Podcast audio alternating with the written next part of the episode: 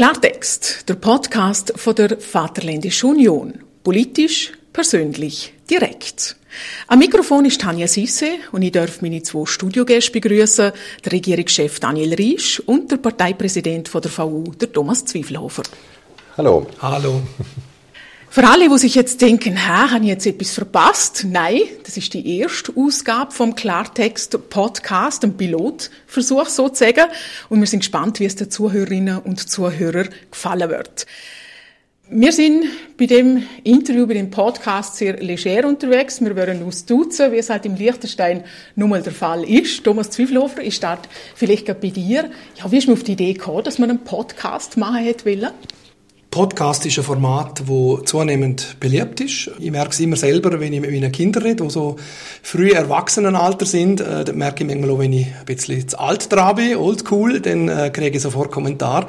Und die letzte Zeit sind wir zum Beispiel im Auto unterwegs und haben aus von den Kindern gesagt, Papa, hörst du immer noch Radio im Auto? Warum hörst du nicht Podcasts? Und dann habe ich mir sagen, okay, offenbar muss ich dort äh, noch ein bisschen aufrüsten.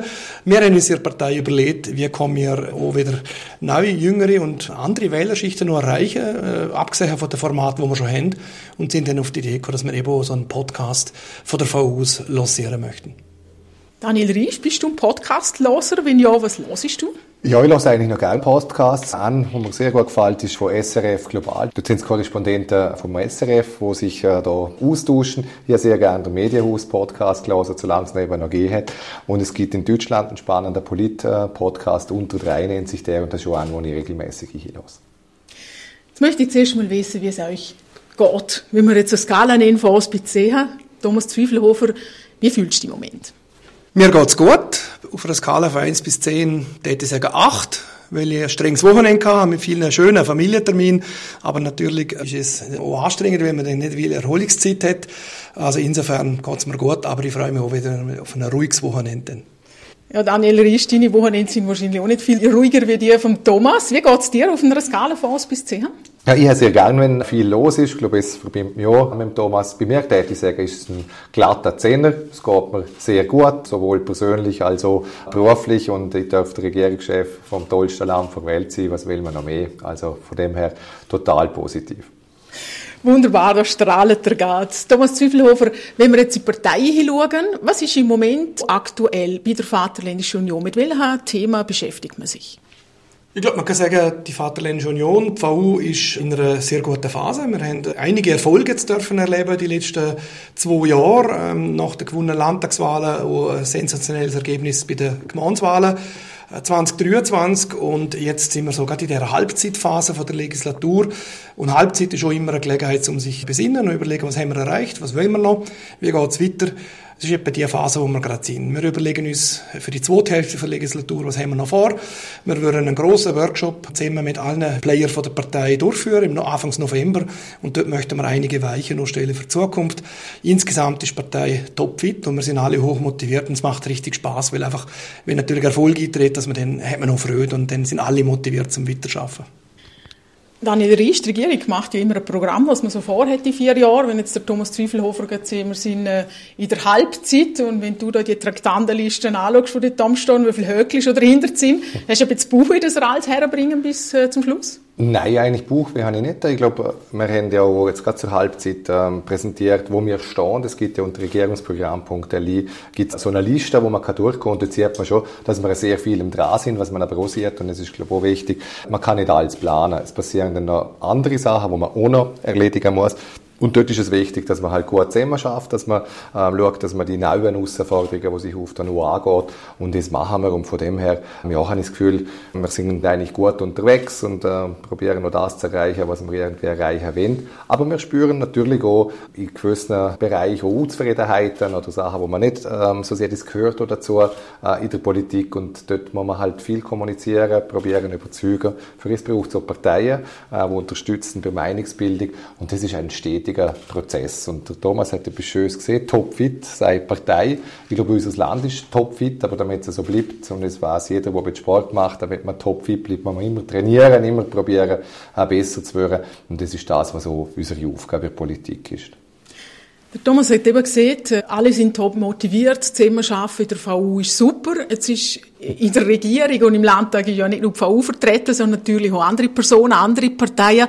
Ich weiß gerade, äh, beim Wahlkampf oder danach, dir ist das Miteinander, das Team schaffen immer sehr wichtig. Sie klappt das so miteinander? Ja, im Wahlkampf ist natürlich nie so ein Miteinander, aber wenn es dann losgeht, wenn man den zusammen schafft, dann geht es um Teambuilding, dann geht es zum Probieren, alle einzubinden. Wir haben ja immer gesagt, alle konstruktiven Kräfte, wenn wir einbinden und ich glaube im Großen und Ganzen, wenn man in den Landtag und in die Regierung schaut, dann sieht man, dass wir da auch wirklich äh, uns bemühen, das vorwärts zu bringen. Man kann nie in allen Themen äh, sich einig sein, es ist auch nicht die Idee, aber man muss probieren, dass man es den Thema vorwärts bringt. Jetzt mehrere Regierungen sind gezwungen, zum Hossen alle Entscheid äh, miteinander zu tragen. Es ist so vorgesehen, ich glaube schon in der Verfassung, aber sicher in den Gesetz.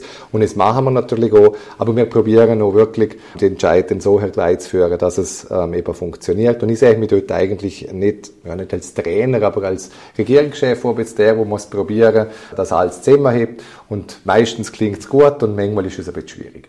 Aber warum ist dir das so wichtig? Mal ein Rechner ist in einer Überzahl, drei gegen zwei, oder? Ist relativ offen. Aber warum ist es trotzdem wichtig zu sagen, mal, ich will wirklich, dass alle zumindest verstehen, warum wir uns so entschieden haben und halbwegs dahinter stehen? Ja, es hat vielleicht viel mit meinem Hintergrund zu tun. Ich bin beruflich eigentlich immer in Firmen gesehen und in, Teams, wo es wenig Hierarchie gegeben hat. Ich bin nicht so ein Machtmensch. Ich habe nicht das Gefühl, einer entscheidet und die anderen und da, sondern ich bin wirklich überzeugt, dass die besten Ergebnisse rauskommen, wenn eben alle sich können einbringen, wenn alle auch gehört werden. Und es ist eigentlich meine Ansatz. Und darum ist es mir so wichtig und ich habe das Gefühl, in Summe funktioniert es so gut. Jetzt eine Regierung oder, oder ein Land hat grundsätzlich einmal ein paar hierarchische Strukturen und dann ist man als Chef natürlich auch der, der dann vielleicht einmal auf den Tisch klagt. Aber mir ist es wirklich wichtig, dass es zusammen funktioniert, sowohl in der Partei als auch in der Politik. Und das natürlich in der Politik, dann manchmal man muss sich auch noch äh, ein bisschen, ja, wie soll ich sagen, dass es eben auch politisch wird, wie man so schön sieht. Es ist jetzt nicht unbedingt das, was mir angeboren ist, aber es langt man dann auch irgendwann. Thomas Zwiefelhofer, in dem Zusammenhang möchte ich gerne Themen ansprechen. Der FDP, der Rainer Gob, hat ja bekannt vor kurzem, dass er sich zurückziehen möchte als Parteipräsident und als einen Hauptgrund er angegeben, dass der Parteipräsident oder Partei an und für sich nur viel zu melden hat. Die Regierung da im Alleingang äh, da ihre Themen durchmachen und die Partei da nicht ernst nehmen, da nicht zulassen. Ja, ist das der VU auch so? Also die kurze Antwort wäre nein, es ist nicht so. Und die etwas längere Antwort ist, ich habe mich schon bisschen gewundert über Ihre Aussagen. Ich kann mir sie vielleicht irgendwo in der aktuellen Konstellation erklären, aber ich glaube, äh, grundsätzlich ist es so zu behaupten, wie es der Rainer Gob gemacht hat, nämlich, dass es grundsätzlich so sei, und er hat ja nicht nur von der FDP, sondern von allen Parteien geredet, man hat quasi als Partei nur noch im Wahlkampf quasi eine Rolle und nachher während der Legislatur sei die Partei eigentlich nur noch in einer organisatorische Funktion habe ich inhaltlich nichts zu sagen. Ich möchte klar widersprechen. Also, ich erlebe es komplett anders. Ich erlebe auch die Zusammenarbeit mit dem Daniel, mit der Dominik, mit der Graziella, mit unserem Regierungsteam, aber auch mit der Landtagsfraktion ganz anders. Und zwar so, dass wir eben uns gegenseitig sehr transparent im Rahmen von dem, was mit dem Amtsgeheimnis und den anderen Faktoren möglich ist, transparent informieren, was läuft und dann miteinander diskutieren und durchaus auch kontrovers diskutieren. Also das heißt, es ist nicht nur ein Händleheben und eine Wohlfühlatmosphäre, sondern es wird auch inhaltlich diskutiert. Wir sind so nicht immer überall der gleichen Meinung. Aber ich stelle immer wieder fest, dass Diskussionen im Parteipräsidium oder in der Fraktion, wo ja die Regierung oft auch anwesend ist, oder die Parteispitze auch in der Fraktion drinnen ist, dass man diskutiert und nachher im Landtag oder auch Entscheid von der Regierung, ich merke, wenn ich das beobachte, dass eben Diskussionen Einfluss gehabt dass sich Positionen aufgeweicht, verändert, aus meiner Sicht manchmal auch verbessert, manchmal auch verschärft, äh, je nachdem, aber man merkt, dass Partei und Diskussion in der Fraktion, in der Regierung mit der Partei sehr wohl Konsequenzen hat. Und es freut mich dann auch, es zeigt mir auch der Wert von der Arbeit von der Partei und von mir als Parteipräsident. Mir macht es natürlich Freude, wenn ich merke, dass ich manchmal eine Meinung habe, wo zum Beispiel nicht 100% übereinstimmt mit einem Regierungsmitglied und wir eine gute Diskussion haben, dass dann vielleicht plötzlich in der Kommunikation von dem Regierungsmitglied etwas mitschwingt, wo ich merke, hey, das ist ein Punkt, den ich gebraucht habe und da habe ich offenbar etwas bewegen können. So funktioniert Politik, finde ich, dass man miteinander diskutiert, transparent diskutiert, Meinungen austauscht und auch mal unterschiedliche Meinungen aushaltet. Und es ist dort nicht immer so. Also manchmal ist es so, dass eine Meinung dann halt starr bleibt und dann gilt es, es zu respektieren. Es gehört auch dazu.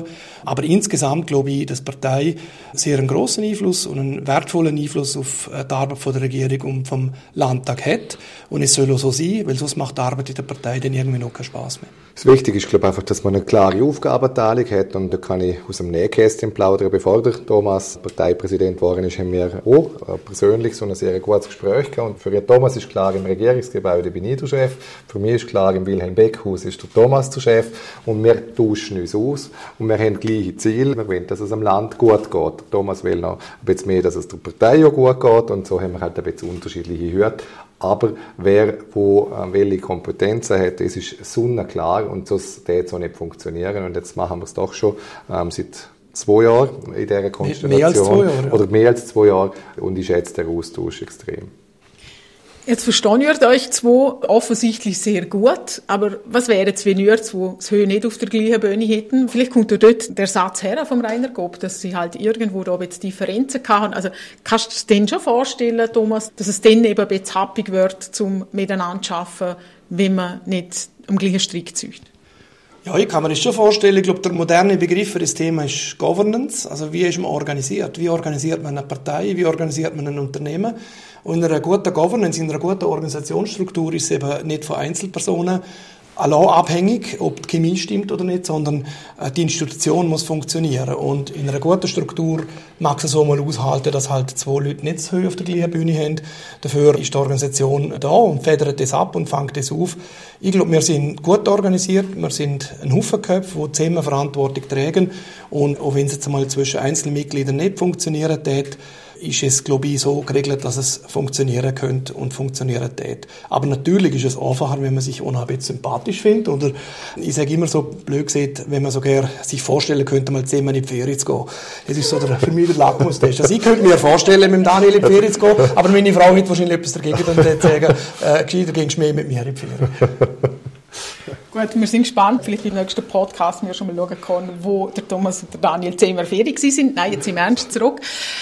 Daniel, gibt es aber auch Themen, wo wir äh, unterschiedlicher Ansicht sind, wo wir auch nicht einig sind? Also Themen gibt es immer, wo wir uns nicht einig sind, dann diskutieren wir und manchmal finden wir raus, dass wir uns uneinig bleiben. Mal als Beispiel, wenn es um Privatisierung vom Radio L geht, dann bin ich klar der Meinung, dass es eine schlechte Idee wäre und der Thomas ist klar der Meinung, dass es eine gute Idee wäre und dort würden wir uns auch noch, wenn wir zehnmal in die Ferien gehen, am Schluss nicht finden. Und ich glaube, der Thomas kann meine Argumente nachvollziehen und die seine, aber wir kommen mit dem gleichen Informationen zu einem anderen Ergebnis. Und es darf so sein, man sieht ja auf Englisch dann so schön agree to disagree, ähm, und dann kann man weitermachen. Und ich glaube, es ist eine Fähigkeit, eine ist ganz wichtig, bei Positionen, die wir so haben, weil sonst, wenn man sich dauernd auf Sachen konzentriert, wo man sich nicht einig ist, dann wird es nie funktionieren. Und darum muss man das Gemeinsame natürlich suchen, aber es muss nicht immer in allen Inhalten so sein, dass man am Schluss sich einig wird, sondern in der großen Linie, in der großen Ziel. Und es ist, äh, glaube ich, das Zentrale.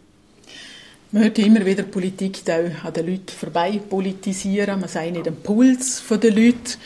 Daniel, hast du vielleicht ein Beispiel? Also wenn du jetzt zurückschaust, hast du das Gefühl, wenn du die Zeitung lese, bist du im Moment immer irgendwie auf irgendeinem Termin irgendwo auf Weg. Aber wenn jetzt du so schaust, eben jetzt wirklich so Gespräche, Menschen, wo du getroffen hast, wo du kennengelernt hast, sind das die Sachen, wo, wo bleiben, wo wichtig sind für dich? Ja, vielleicht zuerst, zuerst zu dem, was in der Zeitung ist oder vielleicht auf Social Media. Dort sieht man mich natürlich meistens irgendeinem Gespräch, irgendeinem Termin. Äh, ganz viel von meinem Job ist aber einfach auch arbeiten, viel lesen, entscheiden, äh, intern sich treffen. Also von dem her täuscht es manchmal vielleicht ein bisschen die Ansicht. Und es sind viele Gespräche natürlich auch hier im Land, viele Gespräche, wo man dann vielleicht Informationen aufsammelt, wo man, wo man noch Meinungen und, und Stimmungen einholt.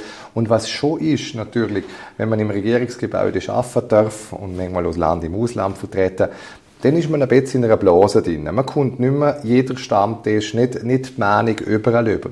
Dort ist eine Partei extrem wichtig. Die Ortsgruppen sind wichtig, das Präsidium, die Fraktion, zum mitbekommen, was denken die Leute. Und nicht nur zum sagen, okay, eins denken die Leute, darum machen wir es so, sondern zum sagen, okay, dann brauchen wir andere Argumente, um die Leute informieren, vielleicht auch überzeugen, dass das ein richtiger Weg wäre. Das Zusammenspiel ist aus meiner Sicht äh, extrem wichtig und man kann sich fast nicht genug Zeit nehmen, finde ich, um diese Gespräche zu führen, zum probieren, herauszufinden, wo man vielleicht noch zu wenig informiert hat, wo man vielleicht noch mehr Überzeugungsarbeit ähm, leisten muss, weil Politik am Schluss ist immer eine Frage von Mehrheiten und eine Mehrheit muss man können finden und gewinnen. Thomas Zwiefelhofer ist VU beim Puls der Leute. Was bewegt die Leute? Was haben Sie das Gefühl, was sind die Themen, die die Leute im Moment beschäftigen? Gut, der Begriff die Leute ist ein weiter Begriff. Ich bin selber beruflich tätig auf dem Finanzplatz. Dort sind äh, andere Themen aktuell im Vordergrund als zum Beispiel wahrscheinlich in der Industrie. Und nochmal andere Themen merke ich oft, wenn ich, ja, momentan, also momentan ist untertrieben, seit drei Jahren Baustelle rund ums Haus herum, Fernwärme und so weiter, also seit drei Jahren wird backert und geschaufelt rund ums Haus herum. Und ich rede dann oft bei mir und rauslaufen, rede ich mit den Arbeitern dort und nehme dann noch ein paar Minuten Zeit, immer gerne. Und dann man, fängt man noch an, so kurz politisieren und dann kommen wieder andere Themen, die die Leute beschäftigen. Ich glaube, es kommt immer darauf an, wo man den Fokus legt und in welchem Kreis dass man sich bewegt. Mir ist wichtig, mich eben überall ein bisschen zu bewegen, nicht nur im Finanzplatzsektor, sondern eben noch ganz verschiedene Kreise und vielleicht sind die Hobbys noch da, dass man eben sich mit anderen Menschen trifft. Und da spürt man, es gibt so ein paar Grundschwingungen, glaube ich. Das kann man so sagen. Und eine Grundschwingung geht dann schon durch alle die Schichten und Kreise durch. Zum Beispiel das Thema Ukraine-Konflikt, Energiekrise, Strompreis und so. Das sind Themen, wo die Industrie beschäftigen, wo auf dem Finanzplatz Thema sind, Sanktionen gegen Russland und so weiter, aber auch die Normalbevölkerung, wo es nicht unbedingt täglich mit Russen oder was was zu tun hat, beschäftigen, weil eben die Stromrechnung aufgeht und so weiter.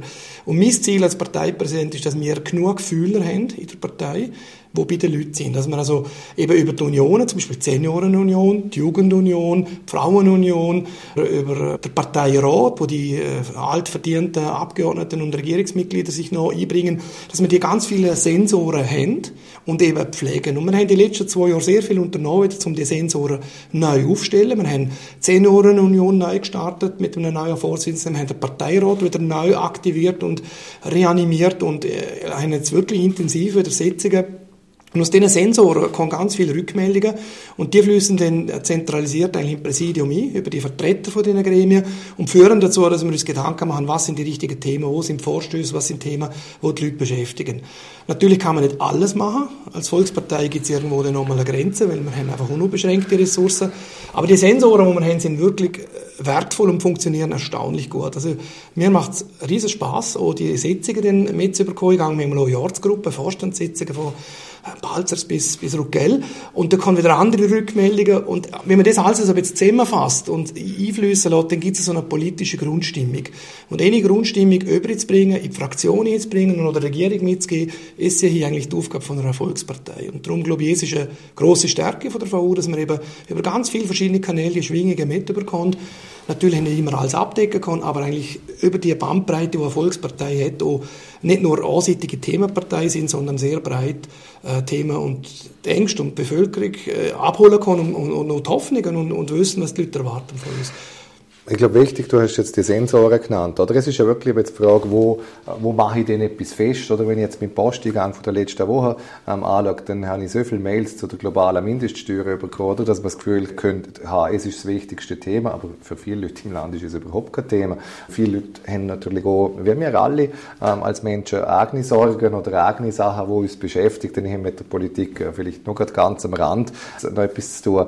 Und dann ist es wichtig, dass die Leute irgendwie ein positives Gefühl haben, dass das Land gut geführt ist, dass wir ein, ein tolles Land haben. Wenn man die Leserbriefe liest, könnte man meinen, es sei alles äh, quasi äh, aus, sei, den Fugen. Wir, aus den Fugen, wir seien am Ende. wenn man dann wieder privat äh, vielleicht irgendwo unterwegs ist, merkt man, viele Leute sagen, hey, uns geht es schon gut. Wenn wir ein bisschen die Welt aussehen, bei uns ist so viel. Und es ist ja auch stimmig. Und genau wissen würden wir es nie. Wir können die Umfragen machen, wie wir wollen. Wir haben dann immer mal alle vier Jahre oder alle zwei Jahre Wahlen und dann weiß man wieder einmal, ob man mit der Partei zufrieden ist. Aber so die grosse Linie, und es ist es wichtig, ähm, wir wollen das Land ähm, weiterbringen, wir wollen uns die guten Sachen erhalten und die, die nicht so gut sind, halt verbessern. Und das ist, glaube ich, das, was den Leuten vielleicht noch ein bisschen besseres oder ein bisschen schlechteres Gefühl gibt, wenn sie das Gefühl haben, das funktioniert doch in der grossen Linie ganz gut. Du hast jetzt vorher angesprochen, es ist ab und zu schwierig, den Leuten die Informationen überzubringen bei gewissen Themen. Da kommt mir spontan jetzt gerade ein aktuelles Thema mit der Direktwahl von Regierung zum Beispiel in Sinn. Also ich kann mir vorstellen, dass es sehr schwierig wird für beide Seiten zu erklären, was ist der Vor- und der Nachteil, ob man jetzt die Regierung direkt wählt oder nicht. Thomas, du grinsest ja. ja, Tanja, ist ganz ein guter Punkt. Ich habe letztens ganz Vergnügen gehabt, vor ein paar Tagen beim 60-Plus-Stamm von U Tresenberg dabei zu sein.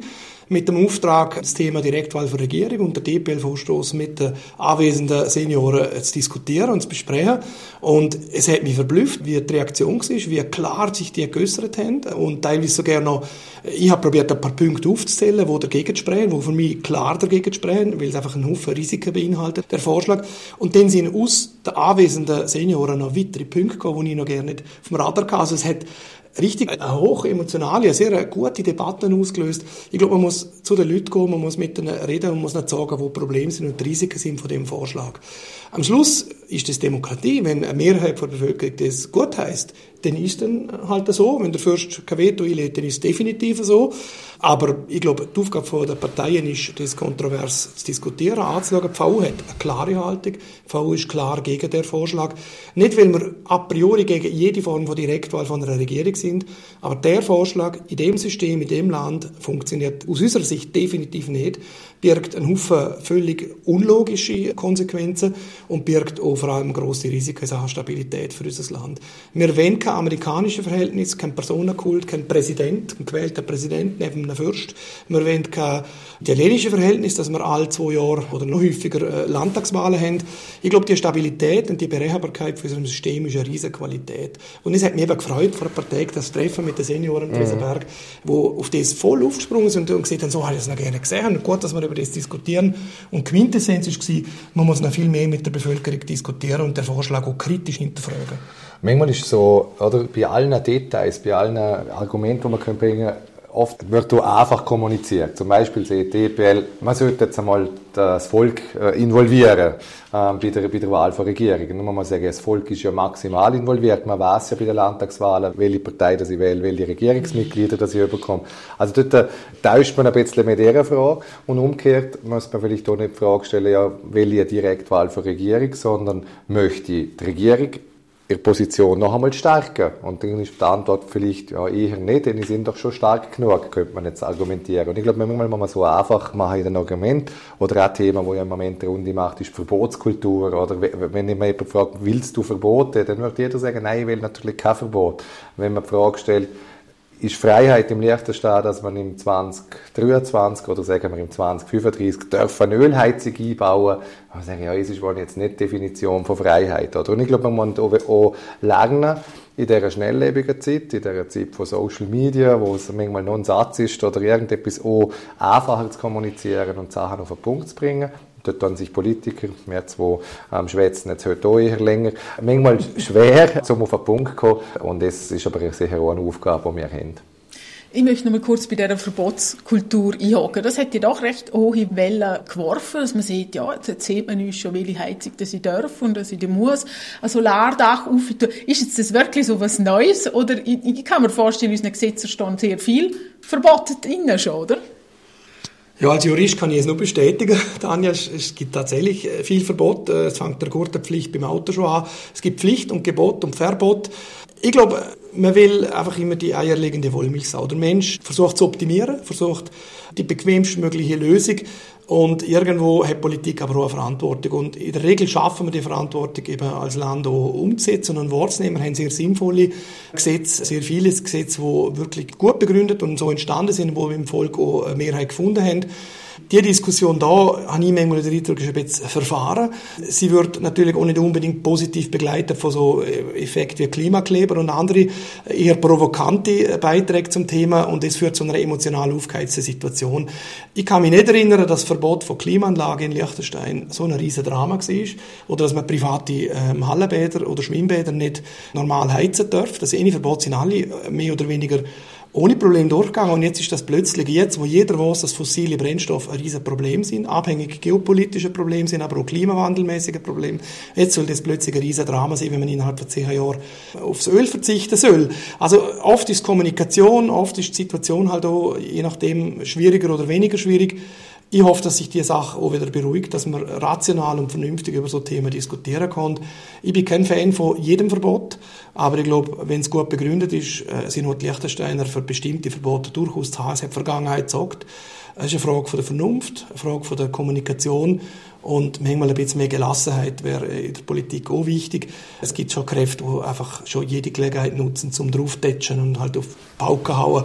Es ist dann nicht immer förderlich und dann muss man dann vielleicht auch wieder Geduld dazu ein bisschen warten, bis sich der Pulverdampf lädt und dann bringen wir bestimmte Sachen auch wieder vorwärts. Und was man da noch erwähnen kann muss, oder es gibt ja dann Leute, die sagen, ja, ich bin mehr so für Anreize, oder? Und sagen, ja, ich bin auch für Anreize. Wir machen unglaubliche Anreize. Also was wir im Leichtesten in der Energieeffizienz, was wir dort fördern, ist Wahnsinn. Vielleicht haben wir es zu wenig bekannt gemacht, aber ich glaube, jeder, der ein Haus baut, jeder, der eine Immobilie hat, weiß, wie ausprägt die Fördermöglichkeiten sind. Und dort muss man halt dagegen argumentieren und erklären und sich selber auch informieren und nicht nur nachschwätzen. Aber ich bin mir auch bewusst, dass es auch in der VU natürlich Parteimitglieder gibt, die gegen das Verbot von der Ölheizung sind, die gegen eine Photovoltaikpflicht sind auf dem Dach. Es ist in einer Volkspartei halt auch die Herausforderung. Der Daniel und ich sind uns, bei dem Thema sind wir uns jetzt wieder einig, oder? Sind wir, sind wir auf der gleichen. Aber es gibt auch Parteimitglieder auch in den äh, führenden Gremien, die das ein bisschen anders sehen. Und da führen wir halt auch die Debatte, die es denn braucht. Und ich glaube, es gehört halt auch dazu in der Demokratie, dass man unterschiedliche Meinungen aushaltet es gibt halt schon Themen, finde ich, wo wichtig genug wären, dass man dann irgendwann einen Fortschritt herbringt. Äh, bei aller äh, Liebe zu einer Volkspartei.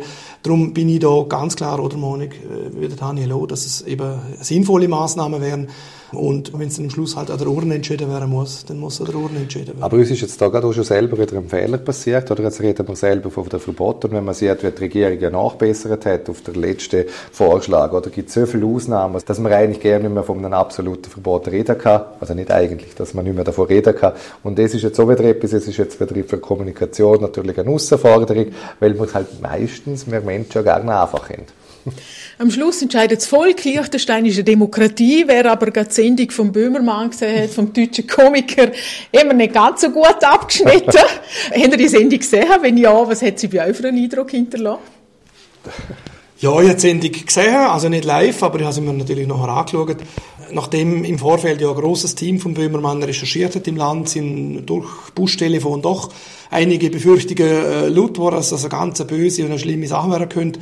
Wo ich es dann angeschaut habe, habe ich mir gesagt, ja, es sind einige Klischees dabei gewesen, die man immer schon bedient hat und jeder, der im Liechtenstein wohnt und lebt äh, und, und abstimmen und wählen darf, du hast gerade gesehen, wir sind eine Demokratie, er weiß, dass wir eine Demokratie sind.